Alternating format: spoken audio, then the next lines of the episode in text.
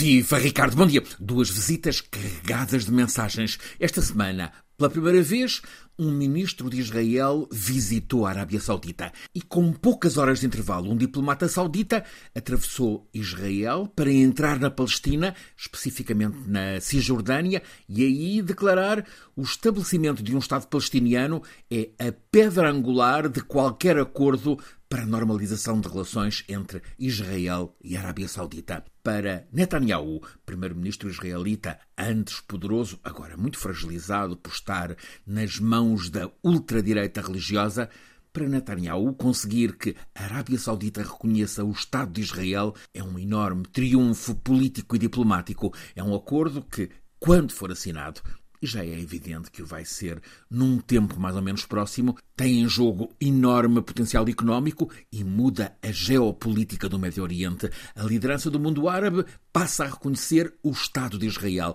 Acaba formalmente um conflito que tem no histórico destes últimos 75 anos quatro guerras regionais. Este é um acordo patrocinado, muito desejado por Washington, Trump tentou e avançou muito nesse sentido. Biden deseja ser o presidente dessa harmonia. Ora, para a Arábia Saudita, sobretudo para o príncipe reinante, um MBS, Mohammed bin Salman, com cada vez mais poder e influência, é mais um êxito que o reforça no pódio internacional. Mostra-o como grande negociador, faz acordos com o Irão, faz acordos com Israel, ao mesmo tempo que anda de braço dado com o chinês Xi Jinping e tem a América de Biden a pedir-lhe que faça baixar o preço do petróleo.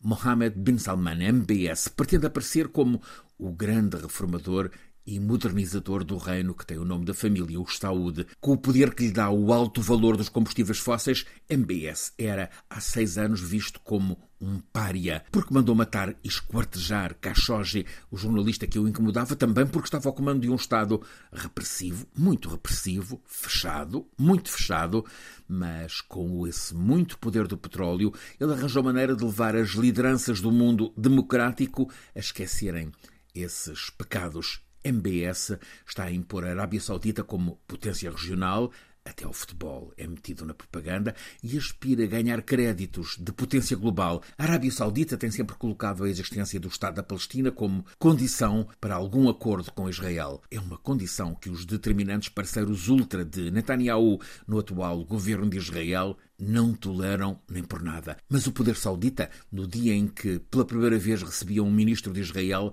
mandou um diplomata à Palestina para aí dizer que o Estado palestiniano é uma inevitabilidade.